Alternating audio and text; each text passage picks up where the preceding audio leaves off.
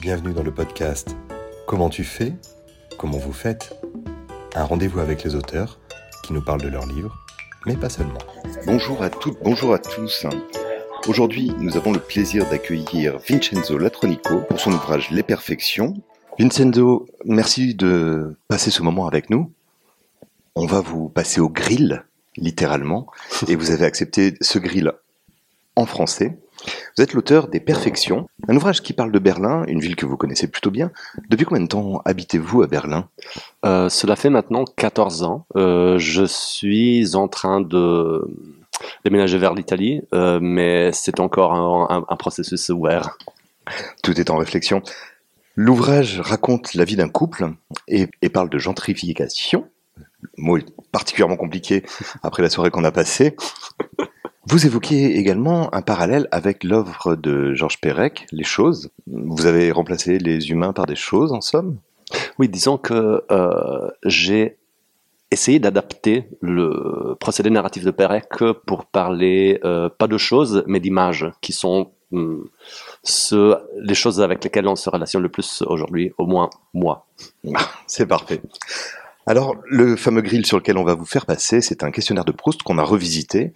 Première question, vous répondez du tac au tac ou en fonction de la longueur que vous donnez. Votre mot préféré en littérature, ce qui va être compliqué parce que vous manipulez l'anglais, l'italien, le français, l'allemand. Quel Euh, mot dans quelle langue? Bah, en fait, c'est un mot français qui existe en tant que tel aussi en anglais, en italien, qui est le mot essai. Ce qui est une réponse bizarre pour un écrivain de fiction, comme je le suis, mais je trouve que ça capture particulièrement bien euh, ce que j'essaye justement de faire.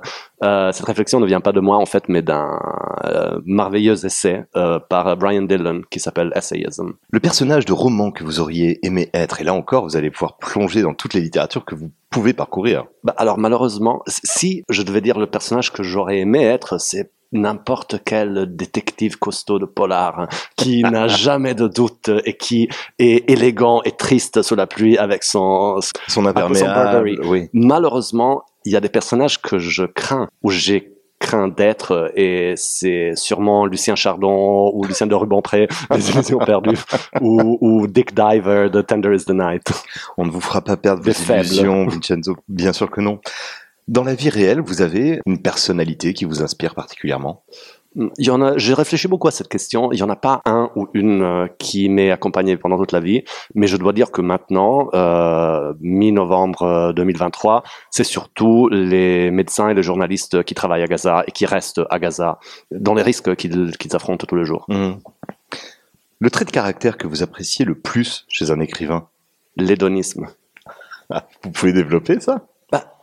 Ben, je trouve que, bien sûr, la littérature euh, est une enquête intellectuelle, une enquête morale, une façon de comprendre le monde, mais ce n'est pas la voie la meilleure ou la plus efficace pour comprendre le monde, mais c'est la voie qui apporte le plus de plaisir en le faisant. Et quand une écrivaine ou un écrivain prend du plaisir dans sa langue, dans ses pensées, dans la construction de la phrase, ben ça se remarque et c'est quelque chose que j'aime tout de suite.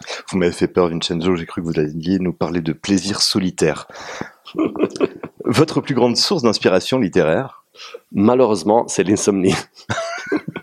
Génial. Comment est-ce que vous vous sentez au sortir de ce festival? Euh, très très bien, je dois dire, c'est la hum, deuxième fois que je viens en France euh, à parler de, de ce roman. C'est la première fois que je suis traduit en France, Euh, un pays qui et une langue que je parle. C'est quelque chose que pour moi, est- j'hésite encore à y croire. Ah oui, Ah oui, je suis, je suis très content. et pourtant vous faites des tournées en Italie, en Allemagne. Euh, oui, mais bien sûr, c'est exactement ce que un Français veut entendre. Veut, veut- veut entendre. Mais c'est vrai, en fait, que dans mon imaginaire, peut-être aussi dans ma, ma, ma vie de lecteur, euh, l'idée d'être publié en France, de parler en français de mon roman, est quelque chose euh, euh, de merveilleux. Vous l'avez écrit en quelle langue ce roman? Je l'ai écrit en italien, mais avant de le terminer, comme je travaille aussi comme traducteur, je sais qu'en traduisant un texte, on en voit des aspects, on en voit des problèmes que même les écrivains ou les écrivaines ne voient pas. Très souvent, en tant que traducteur, j'ai écrit à des auteurs que je traduisais en disant, bah, il y a ce problème-là, et ils l'avaient pas du tout remarqué. Mais c'est normal, parce Mhm. que la traduction, euh, c'est comme si tu accèdes au texte par une autre porte. Et alors, avant de terminer ce roman, je l'ai traduit moi-même en anglais, même si mon anglais n'est pas, n'est pas magnifique, mais je l'ai fait seulement pour accéder justement à mon texte d'un autre côté et voir ce qui ne marchait pas, voir où il y avait des, des, des problèmes que peut-être avec la langue j'avais essayé de cacher ou de résoudre. Et... Vous avez cherché les backdoors en fait. Exactement. Et, mais à la fin, c'était seulement une, euh, une étape d'un procès qui a abouti à un texte en italien. Hmm. Alors justement, parlons de vos lectures. Le livre que vous auriez aimé écrire? Sans aucun doute, le Comte de Monte Cristo. Oh. Votre plus grande peur comme écrivain Hmm. Vous redoutez la feuille blanche Non, pas, euh, pas vraiment la feuille blanche, mais le, on dit le bloc, on dit comment en, en français Bloc, ce sera euh, J'ai passé, j'ai blocage. entre le, mon troisième roman et le quatrième, j'ai passé neuf ans à essayer d'écrire, ou bien, ou plutôt à écrire et écrire et écrire, mais rien euh, ne me plaisait, rien ne me satisfaisait. Et a posteriori, je me dis que ça a été important dans mon développement d'écrivain. Il y a eu un développement dans ce, dans ce temps-là mais c'était vraiment une euh, comme euh, errer dans un labyrinthe ou dans un désert. Est-ce que vous avez une euh, définition à fournir du mot perfection? Non, sinon que c'est et une sainte patronne et un bourreau. Pourquoi ce titre? Bah, Ce que me plaisait justement, c'est que il y a quelque chose de contradictoire. On n'utilise jamais le mot perfection au pluriel, euh, même si il a une histoire euh, théologique, les perfections de, de Dieu. Mais ce qui me plaît, c'est que ce pluriel est dans quelque façon contradictoire. C'est-à-dire qu'on comprend l'idée de une perfection, mais dès qu'elles sont plusieurs, il y a quelque chose qui ne qui ne marche pas. Elle, est censée être une, sinon c'est pas parfait. Et c'est une contradiction assez subtile que j'aimais beaucoup et qui a été reprise dans les titres dans toutes les langues où j'ai été traduit Sauf qu'en anglais, ils vont l'appeler perfection. Singular. Au singulier. Le moment de votre vie où vous êtes le plus heureux J'ai assez réfléchi à cette euh, question. En fait, j'ai une bonne réponse et ça me vient de, de, de Democracy de John Didion, où il y a un personnage qui, justement, à un moment donné, elle se rend compte de ne jamais avoir pensé à sa propre bonheur, à quand. Elle, s'est jamais demandé est-ce que je suis heureuse?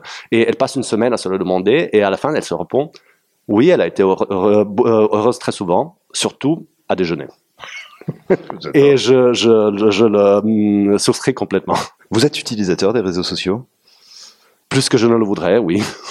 Et ces fameux réseaux ont une importance capitale dans votre roman. L'identité numérique. Ce qui me fascine, qui m'intéresse, ce qui me perturbe, euh, c'est la façon où euh, leurs utilisations a changé euh, notre horizon intérieur, notre façon de penser, nos émotions, nos, notre horizon intellectuel. Par exemple, l'expérience que tous nous, nous faisons euh, d'une euh, suite de posts sur un réseau social où on voit une photo d'un chat, une photo de Gaza, une photo d'une quiche, euh, une photo d'un ami à nous, euh, euh, une déclaration de support à Israël, une déclaration de support à la Palestine, une autre quiche, un gamin qui a besoin de l'argent pour la chimio. Et la succession de tout ça ça nous paraît complètement normal maintenant. C'est quelque chose auquel on est habitué, mais ça ne cesse jamais de me surprendre. La contradiction que vous trouvez la plus fascinante, c'est donc celle de ces perfections au pluriel. Mais votre réflexion sur la gentrification, là, on va plonger vraiment dans l'ouvrage. Ce couple, euh, ils sont graphistes, mm-hmm.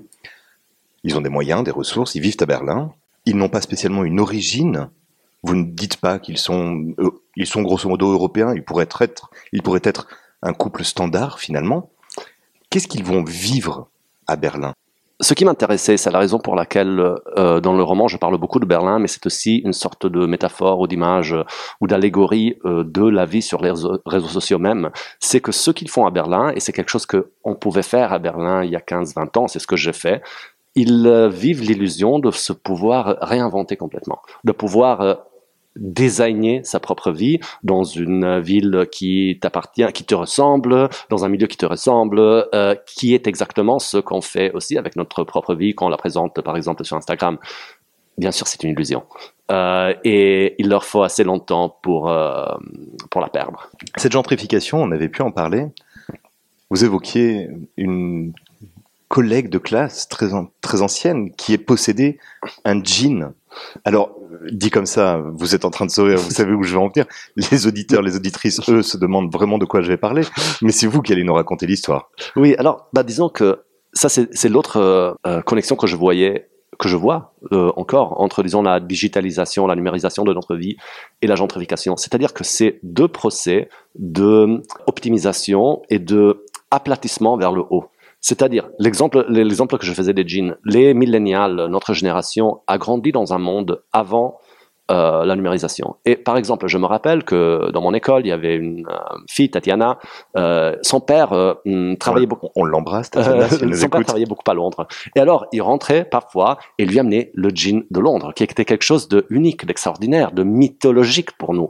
Euh, c'était pas particulièrement cher, c'était seulement difficile à atteindre. Inaccessible. Euh, inaccessible. Euh, dans la même façon, il y avait des, un magasin, magasin de musique où, en tant que fan de la musique punk rock, j'allais assez souvent. Et ils te vendaient pas tous les albums. Les albums dont il n'avait que un ou deux exemplaires, ils te les vendaient seulement si tu pouvais démontrer ta, ta fidélité, ta passion, ton expertise. Et ben, maintenant, c'est beaucoup mieux. Maintenant, tous les jeans se trouvent sur Amazon et tous les disques se trouvent sur euh, Spotify. L'offre a été optimisée. Mais ça a aussi été appl- euh, euh, C'est un nivellement. c'est un nivellement, c'est un nivellement vers, vers le haut, mais il n'y a plus des points uniques de inaccessibilité, de histoire, de, il n'y a plus rien de spécial parce que tout est en offre au même niveau.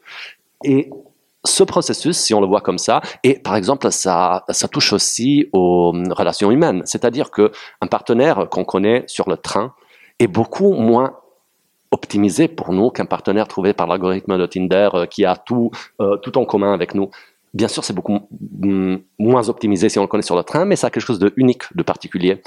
Et mm, je trouve que c'est justement ça qui s'est perdu pour notre génération. Et c'est exactement ce qui arrive avec la gentrification dans les villes. C'est-à-dire qu'une rue gentrifiée est optimisée. L'offre de euh, alimentation, de boissons est meilleure qu'avant. La rue est plus propre, elle est euh, plus élégante, mais cette optimisation fait perdre les unicités. Les rues gentrifiées sont toutes les mêmes, et à Paris, et à Oslo, et à Stockholm, et à Milan, et à Berlin. On va le répéter, c'est Georges Perec qui vous a inspiré, tout du moins vous avez puisé dans son œuvre. Comment est-ce que vous rencontrez Georges Perec? Je- J'entends comme lecteur, bien évidemment. Sauf, est-ce que vous l'ayez vraiment rencontré? Euh, non, malheureusement non. Euh, bah, je l'ai rencontré, je dois dire, euh, par hasard. J'étais très grand lecteur de Raymond Queneau quand j'étais Ah. quand j'étais plus jeune. J'avais même essayé dans une petite aventure de plasticien de faire de refaire les 100 000 milliards de poèmes, mais en, en prose.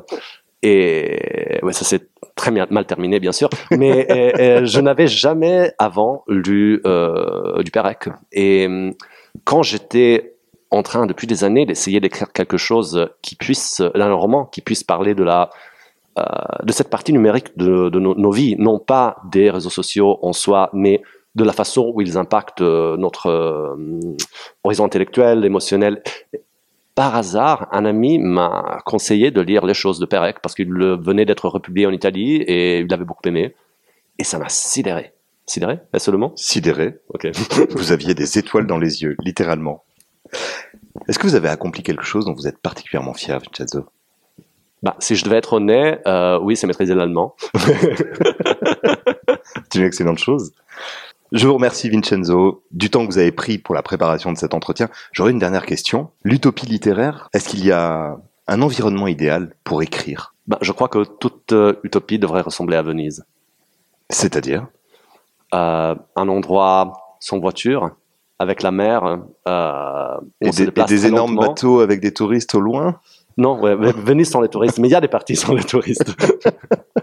Je vous remercie beaucoup Vincenzo. Merci à vous. Je rappelle Les Perfections chez Script, roman inspiré de Georges Perec, inspiré des choses de Perec, et on y trouve bien des choses à la lecture. Merci beaucoup, bonne fin de journée. Merci à vous.